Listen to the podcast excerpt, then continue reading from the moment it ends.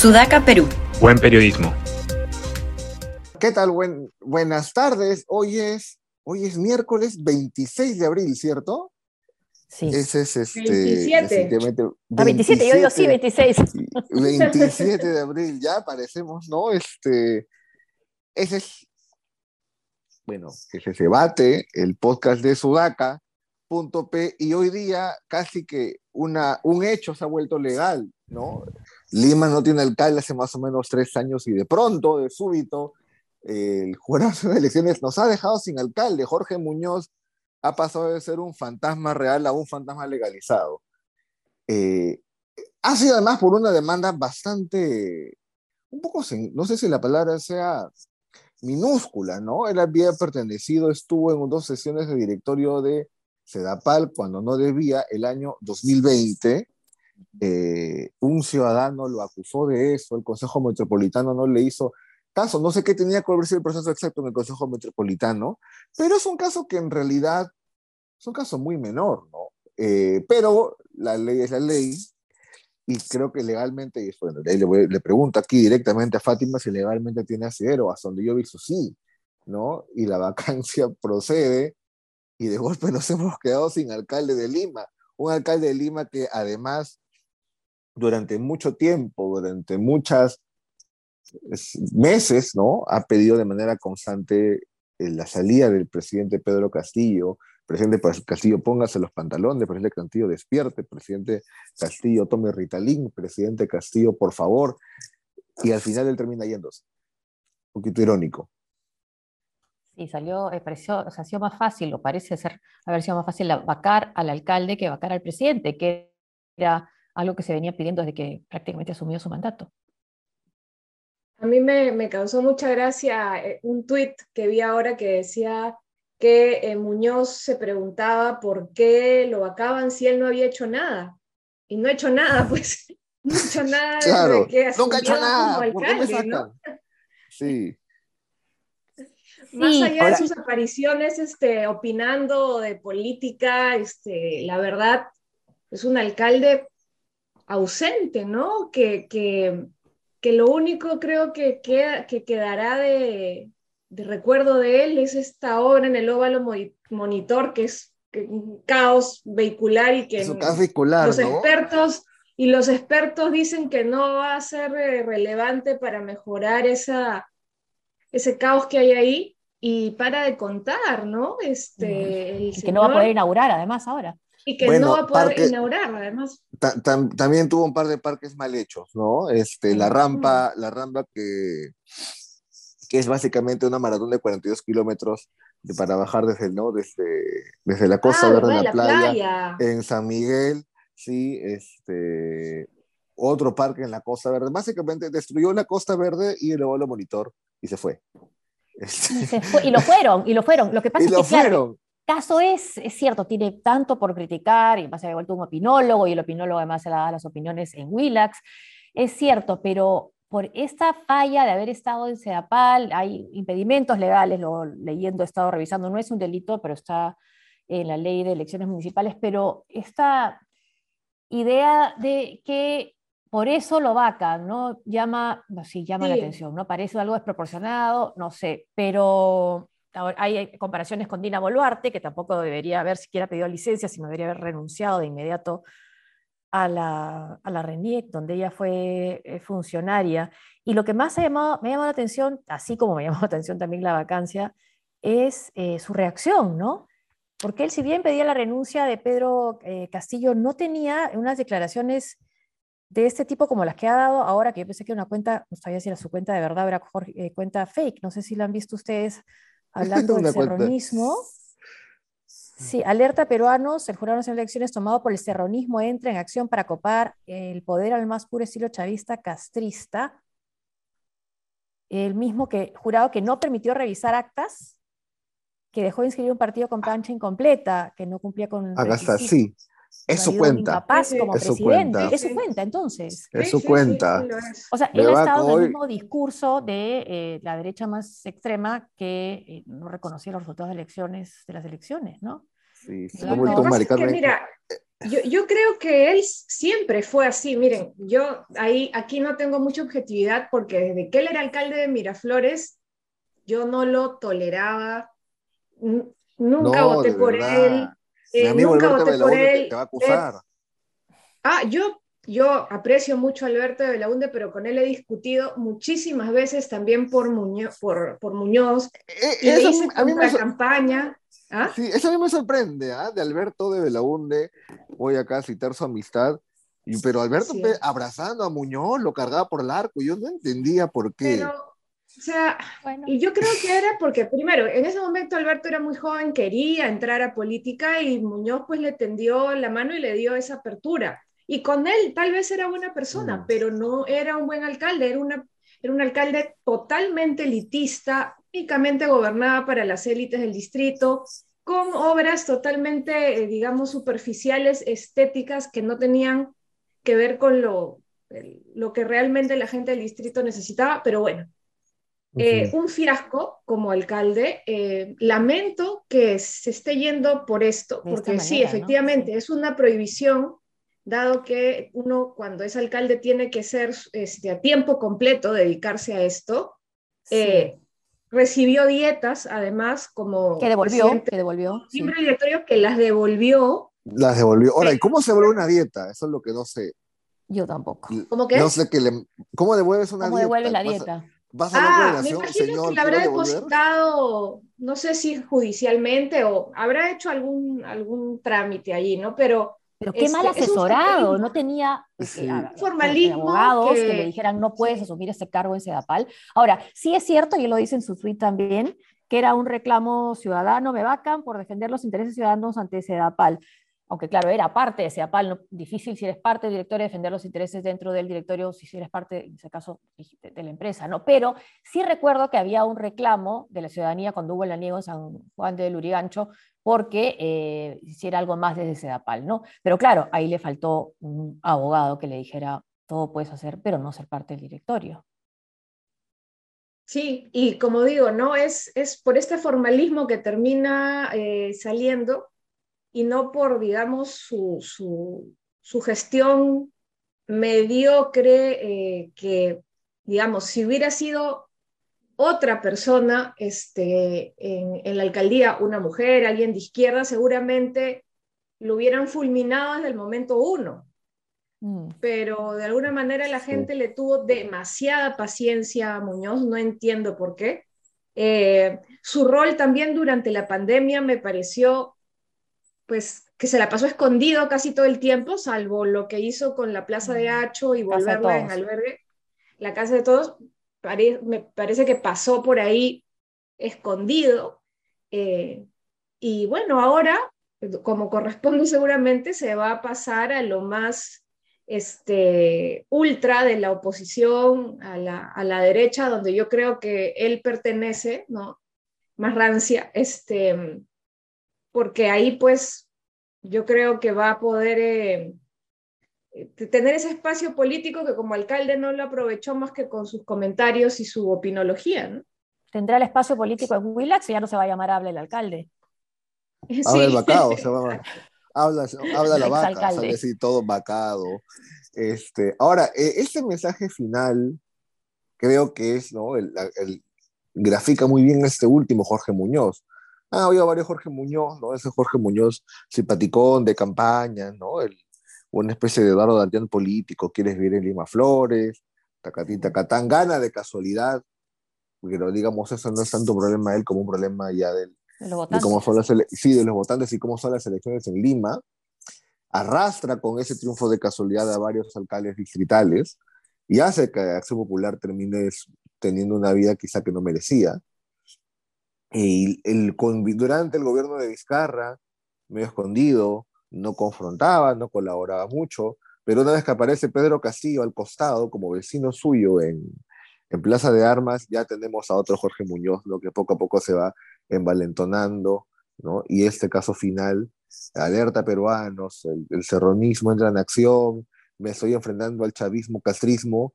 ya es este Jorge Muñoz que intuyo que quiere ganar un espacio irónicamente desde la derecha cuando no ha tenido ningún, este, ningún asomo derechista ideológico en su, en su carrera política, pero debe ser de estas personas que creen que hay un espacio, ¿no? Este, está ahí difícil encontrar espacio, hay bastantes ya ocupándolo, ¿no? Exacto, ¿no? Es un espacio lleno de, de personas, es una combi bastante llena y él se le quiere sumar. Ya combi no eh, tanto, ahí es otro tipo de carro. Sí, claro. Pero extraño al final, un poco perdido casi diría, ¿no? Mm. Y que justamente para que además, para terminar yéndose, ni siquiera por una por una gran, un, gran, un gran acto de corrupción, que tú dirías, Exacto, bueno, pues no es un escándalo de corrupción como Castañeda, ¿no? Entonces... No es Castañeda, uy, fue por esto, no es Susana Villarán, uy, tres millones de dólares, ¿no? Oh, bueno, pues ya, tenía que irse. No, eh, fue a Sedapal dos sesiones y cobró la dieta.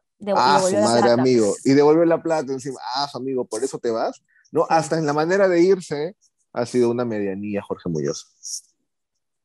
Sin agenda, literalmente, porque no tenía, ¿no? No, pues, y bueno, digamos, yo no sé si se ha involucrado en algún acto de corrupción, ¿no? hasta ahora no he visto evidencia de eso. Yo tampoco. Pero ni, siquiera por eso se va, ¿no? O sea, ni siquiera en un país que ha estado marcado por escándalos de corrupción, ni siquiera por eso se va. O sea, ¿cómo será de flojo que hasta para la corrupción ha sido flojo, Jorge Muñoz? Es que para que haya corrupción algo tienes que hacer, pues, ¿no? Si no hay nada, si no hay gestión, no, pues no hay corrupción. Tienes que hacer alguna obra, levantarte más temprano, gestionar intereses de otra forma, ¿no? Al parecer Jorge Muñoz no, se levantaba a las doce y media, en fin. Pero, pero digamos, no acabó muy, de una manera muy, muy, muy, muy mediana, muy mediocre, insisto, por una, o por, no por un gran escándalo siquiera, sino por un formalismo quizá excesivo, pero finalmente legal, ¿no? Sí, pues. Sí. Sí, sí, considero excesivo también, ¿no? Pero que nos quede, por favor, yo creo a todos la, la lección de que miren por quién votan por la alcaldía de Lima, piénsenlo bien, y no necesariamente tienen que votar por el mismo partido para las alcaldías municipales. Mm. Miren, miren cuánto alcalde pésimo tenemos ahora por el arrastre de Muñoz en las elecciones. O sea, eh, muchos alcaldes de, Acción Popular ganaron, como por ejemplo aquí en Surco, sin siquiera haber presentado plan de gobierno, sin haber hecho o este, publicidad, propaganda alguna, solo por el arrastre, quitando la oportunidad a gente, bueno, que uno nunca sabe cómo va a gobernar, pero por lo menos que había hecho campaña, que había hecho propuestas, por eso, mucho cuidado en las elecciones que se nos vienen. E-, ese último caso, yo, yo, no recuerdo un efecto de arrastre tan fuerte como este, ¿sabes? De las elecciones municipales, como, como siempre, digamos, siempre siendo como un alcalde muy fuerte, bueno, pues de Yapa, ¿no? Siempre, este, digamos, Castañeda al ocio, no había como una, una, una elección donde tú dijeses, mira, qué, sorprendente que haya ganado ese alcalde distrital como efecto de arrastre. Como Muñoz sí, porque digamos, como Muñoz pasa de ser un pitufo más de 4% a ganar la alcaldía con más de 20% mm. en dos semanas, sí. teniendo un efecto de arrastre tal que te modifica todo el escenario. Y a mí me hace pensar, bueno, ¿y qué pasa si las elecciones eh, para alcalde de Lima y alcalde municipal distrital eh, no son simultáneas? Va a ser un mm. problema y estoy seguro que no va a pasar. Es una idea que se me acaba de ocurrir, ¿no?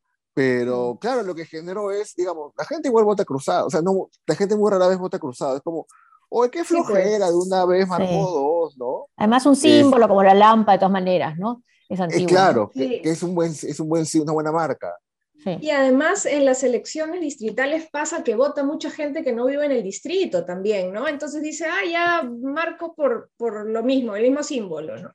Entonces, ahora sí, pues. Sí, algo, algo debería hacerse o tomar conciencia o que haya alguna variación porque no me parece justo cómo se están dando las cosas, ¿no? Sí. Nueva constitución, nueva constitución. Nueva constitución también para, la, elección de alcaldes, bueno. Efectivamente, en la nueva constitución tiene que estar eso. Se prohíbe marcar igual. Y que se pague el chancho al palo que uno come, ¿no? También en la nueva constitución. También, también. Eso es lo que más se recuerda, creo, de lo que ha dicho Karelim, además de insistir que es el cabecilla de la, de una organización criminal el presidente y no querer precisar el tema de los parlamentarios de Acción Popular, ¿no? Dijo que lo iba, eh, iba a decir, pero en las instancias judiciales y oportunamente, dijo, ¿no? Mm. Em, pero yo creo que el hasta donde yo he podido ver, se está ratificando en lo mismo que ya ha dicho, ¿no? Antes, pero qué valor tiene simbólico que lo diga en el Congreso y, en señal abierta prácticamente para que todo el mundo lo escuche, ¿no? Sí, y además cómo cambian las figuras, ¿no? La colaboradora eficaz más conocida fue inicialmente fue Matilde Pinchi Pinchi, ¿no? Y cómo la criticaron y cuestionaron, ¿no? Y ahora aquellos que la criticaban y cuestionaban por ser colaboradora eficaz y por creerle, ahora toman la palabra de Karelim López, los fujimoristas, por ejemplo, como la verdad absoluta, ¿no? Por supuesto que hay que investigar. Sí, ¿no? La toman a pie, a pie un día. Yo, a ver, este... Claro, la diferencia con las otras es que esta puede ser una relevancia pública. La, el punto en contra para la oposición en este caso es que justo le sale un mal día, ¿no? Si no hubiese habido esa vacancia casual de, este, de Jorge Muñoz, lo, eso sería una bomba bastante fuerte. En todo caso, no es que diga una cosa novedosa, es donde lo dice. Que lo diga ella, ¿no? Escucharlo. Y claro, que lo diga ella misma, además, ¿no? Es como, uy, es de verdad, eso era cierto, pero, pero en eso, pues, hasta Muñoz, hasta, que eso Muñoz arruina las cosas, ¿no? Hasta terminar, su, su, vacancia termina arruinando su propia agenda. Justo el día que hay un tema que podría abonar a la vacancia de Pedro Castillo, que él, que él ha impulsado, pues, la vacancia de él lo termina cortando. Ahora, mirándolo, ahora mirando las declaraciones, el efecto político que va a tener eso, no sé si es legal, pero el político quizá no sea mucho, ¿no? Mm. Es como, es más nuevamente la repetición y el escenario, pero no hay algo así que sea más allá de cierto morbo, especialmente novedoso o duro, que tú digas, uy, con eso los agarró. Sí. Sí, con lo del chancho al palo, es el tema. No hay, no hay nada nuevo, pero al día de hoy parece que todo lo que ha ido diciendo Karelim como que va teniendo asidero en, en pruebas y este, en declaraciones de otras personas, o sea, haciendo el cruce, parece que hay credibilidad en lo que dice, ¿no? Vamos a ver igual cómo se va a desarrollar. la mención también de Aníbal Torres, ¿no? que lo hizo ya hace algún tiempo y ahora con la conducta que hemos visto a Aníbal Torres quizás ya no sorprenda tanto, ¿no? Claro. Quería sacarlo del país a toda costa, ¿no?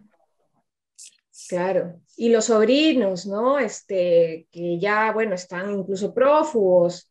Eh, Samir Villaverde, cada vez hay más eh, pruebas en su contra. Entonces, no, no parece que ella haya estado dando, pues, declaraciones de falsas va teniendo sentido lo que dicen. Y se le ve asustada, ¿no? Mientras que el presidente está en el Braem y habla de la guerra entre Croacia y Rusia. Está hablando de las eliminatorias del Mundial, ¿no? Este, sí, El. A ver. Otro de los temas que nos ha faltado hablar es que se ha decretado estado de emergencia en las Bambas y eh, los comuneros denuncian que hay dos personas heridas. ¿no? Finalmente decretaron estado de emergencia, o sea, nos están diferenciando mucho de otros gobiernos en la manera como enfrentar este conflicto. Sí. Ahora, y, claro, las mapas que más hoy fue portada de la República, ¿no? Y un tema que seguramente empezará a, digamos, a sonar en los próximos días, si es que aumenta, si es que, digamos, se mantiene la tendencia, es el aumento del tipo de cambio. Sí. He pasado del dólar a 3.67 al dólar a 3.82. Ya le he pedido a Juan Carlos Tafur que lo pague en dólares. Me ha dicho que no. ¿no? Tafur, digo, en dólares, Tafur. Me dijo, no, en índice vamos a pagar, me dijo. Por votar por Pedro Castillo me quiere pagar en índice, señor Tafur. Le, lo voy a anunciar. Este... Mientras no sean rublos. sí, no sean rublos. Sí, vale. sí, pero han pasado, digamos, las causas son débiles, son internacionales. No es mi tema de especialidad, así que no me meto mucho pero igual, ¿no? Son, digamos, lo, lo, cual es otra prueba de cómo uno se acostumbra a las cosas, ¿no? Ha variado 15 céntimos en una semana el tipo de cambio y hemos hablado de otras cosas. Sí. y ha pasado de 3,7 a 3,82. Sí. Y por más que tenga que ver con factores internacionales, yo tampoco soy experta, pero algo he leído del tema, lamentablemente también coincide con este, el anuncio y la presentación del proyecto para la nueva constitución. la constituyente, sí, efectivamente. Claro, la constituyente. Entonces, quieranlo o no, pues se va a vincular, ¿no? Se va a vincular a eso. Coincide, efectivamente, ¿no? Finalmente ahí los actores económicos se mueven no necesariamente por certezas, ¿no? Sino por este, emociones, y es un anuncio que puede ser desconcertante, y dice, no, causa, mejor cambio mis billetes. Entonces, eso puede haber tenido un efecto. ¿Cuándo? No lo sé.